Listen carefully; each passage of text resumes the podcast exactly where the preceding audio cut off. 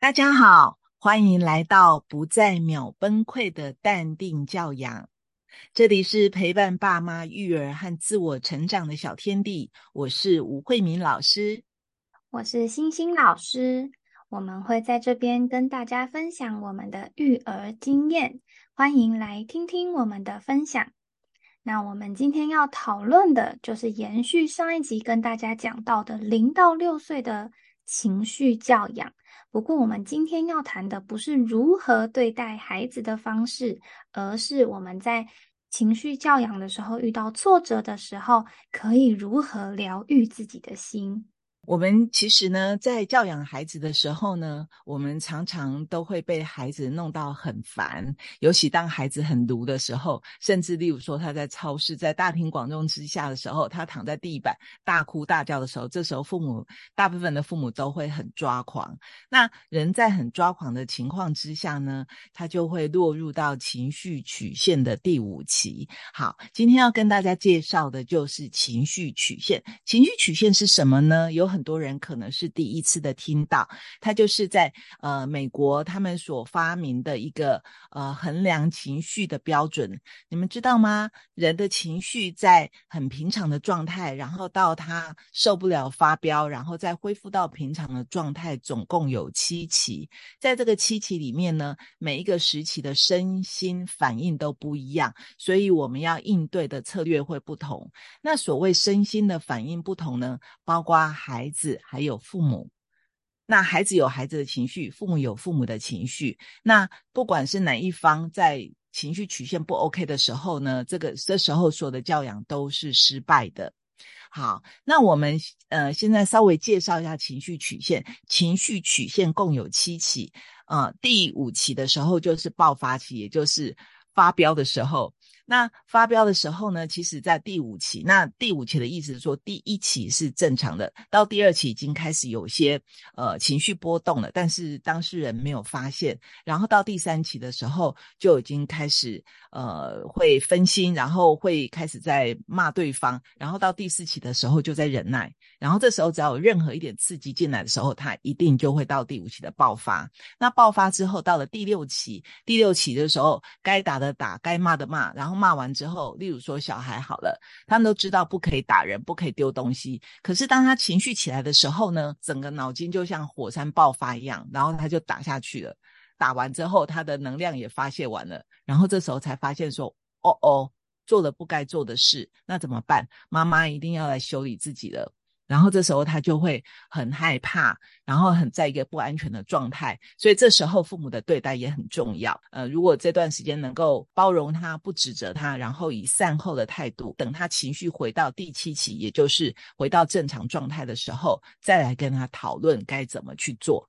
那很多父母在第七期的时候，因为处理孩子前面的时候，他自己也用掉很多的能量，所以当孩子不再吵、不再闹的时候，呃，孩子也都安抚好了，父母也没力了，然后这时候就各自散去，好可惜哦，因为孩子是一个经验式的学习，那在这时候，孩子刚刚经历了做错事，他而且他意识到他做错事了，所以这时候其实是教养的黄金时期。那父母如果能够在这时候教养，会是呃事半功倍。先跟大家稍微介绍一下情绪曲线的一个概念，怎么用到我们父母在教养孩子的时候呢？其实，在任何的关系互动都是双人舞。双人舞的意思就是说，我们跟对方各占百分之五十的主控权。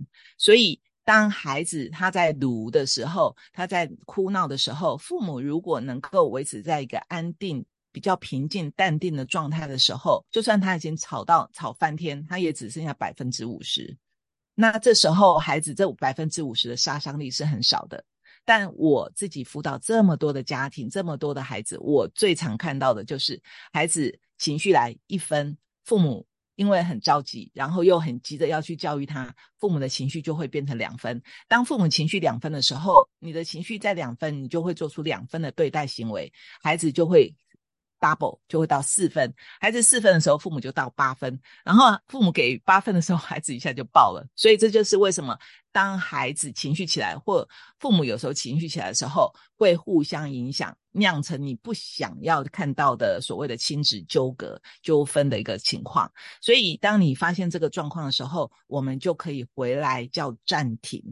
那暂停的时候呢，就是你在看到你自己情绪起来的时候。情绪的影响都是很瞬间的，然后又而且加上说亲子，因为彼此都很熟悉彼此，所以那个情绪的反应是非常的惯性，而且是迅速的。那所以在这时候呢，我都会建议大家，就是当你听到自己讲话声音比较大声，或身体比较热，或者说你发现你身体的肌肉比较硬的时候。先深呼吸，把自己先缓下来，这时候你才有办法让自己有情绪曲线。例如说，从第四期退到第三期，退到第二期，因为你越淡定，你就等于回到。完全没有反应的状态，你没有在反应，孩子就算他哭闹，他也只不过是五十分，那这整个局面就不会乱到不可收拾。星星，我看你一直在做笔记哦。对我刚刚一边拿了那个便条纸，一边在做笔记。我觉得刚刚老师讲的部分，我真的还蛮有感触的，因为我自己就是一个会冷眼，嗯，也不算冷眼。我会用温柔的眼神，但是不讲话的态度去看着小朋友崩溃，不管是我自己的小孩，还是学校里面的学生，都是因为，嗯，我自己的小朋友在崩溃尖叫的时候，他叫一叫，发现，哎。妈妈怎么都好像没有什么情绪反应，他自己就会觉得好像叫一叫有点无聊，他就停下来，就很像那个爆发期的第五期，叫一叫发现哎怎么没有人理我，那我再忍耐一下好了，他就会慢慢慢慢变得比较没有反应。但是如果比如说爸爸在。或是比如说阿妈在 比较会宠他的人在的时候，他叫一叫，发现哎，爸爸会理我，哎，阿妈会理我，他下一次就会叫得更大声。对，的确是这样。孩子其实很聪明，不管他是几岁哦，他都会看说这个策略有没有效。所以当他什么叫有效，就是说当他这样叫的时候，你会不会理他？那呃，讲到这个时候，我就要跟大家讲一个很有趣的呃，幼稚园小孩在跟我们分享的笑话，就是那个幼稚园小朋友。那他，你知道，幼稚园小朋友他们刚开始去上课的时候啊，他们都会一直哭闹嘛，然后家长都很舍不得，然后每天就是那个呃哭送的十八送这样子。然后后来有一次，我就在那边，呃，我是刚好工作到那边，然后我就在旁边观看。然后那个小朋友有一个小朋友来，就一直哭，一直哭。然后他父母已经走了。然后他这时候，他旁边有个资深的小朋友，就跟他讲说：“不要哭了啦，你爸爸妈妈走了，哭他们也听不到。来，我们去玩。”然后那小孩子就立刻哦，眼泪一收，就真的去玩了。对，我就觉得好好笑哦。对，这个就跟就是小朋友的上学的分离焦虑有点问题。像我以前在。嗯，我在带小一小朋友的时候，也很常遇到这种十八相送送不完的场面。然后，但是很奇怪，如果爸妈真的狠下心来离开，小朋友就好了，好像没事了。然后那时候，因为我还没有小孩，我就觉得，哎，你不难过了吗？小朋友也会说，要难过给谁看啊？我难过，你又不会安慰我。我就想说，对你难过，我不会安慰你。所以真的是。长辈、爸爸妈妈或是老师的情绪越淡定，小朋友的情绪也会跟着收的越来越快。对，你看哦。我们现在都知道，不管是从理论的角度，还是从实物的角度，就是只要是家长是一个淡定的状态之下，小孩子他会发现他读的策略是无效的，那他也不要做了。所以呢，呃，我会在这里建议一个爸爸妈妈，不要太爱小孩，就是不要太在意他。其实大部分父母都会犯一个，呃，都会有一个现象，就是因为太爱小孩，舍不得他哭，舍不得他不舒服，这样子你就中计喽。所以呢，我们真的要在小孩读的时候呢，要学学星星老师，先当旁观者，退到旁边去。你这样子让孩子知道，你可以发泄情绪，发泄情绪是正常的，但是你不可以用你的情绪来操控我爸妈，我没那么好操弄。让孩子知道这个策略是无效的，但是他可以透过哭来发泄他的情绪，那这样他心里也会比较健康。等他发泄完情绪之后，再来跟他谈，那这样孩子也知道说，哦，例如说你可以引导他说，哦，刚刚你是不是因为怎么样怎么样，所以你很不舒服，那你不知道怎么处理，所以你用哭。那孩子才会知道说，哦，原来我哭是因为这样，那他就知道了。那这时候爸爸妈妈可能在引导他说，那下次你要遇到这样的时候，除了哭之外，还有没有别的方法呢？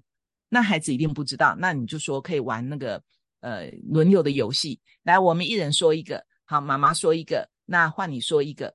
那这样子的话，你也在激发孩子的理智脑在发育。那这样孩子他可以慢慢的激发他的潜能，同时知道说原来他是有选择的，那他就不见得会用哭来解决他的困难了。好，那这一集就是跟爸爸妈妈讲到说，呃，我们。最重要就是在孩子在读的时候，我们要淡定。那这样子的话，才能够让你的教养真正的有效又省力。那欣欣老师，你有没有要跟大家补充什么呢？如果爸爸妈妈有遇到跟我们今天的主题类似的状况，小朋友很崩溃，那自己该怎么做呢？就是想办法先让自己冷静下来。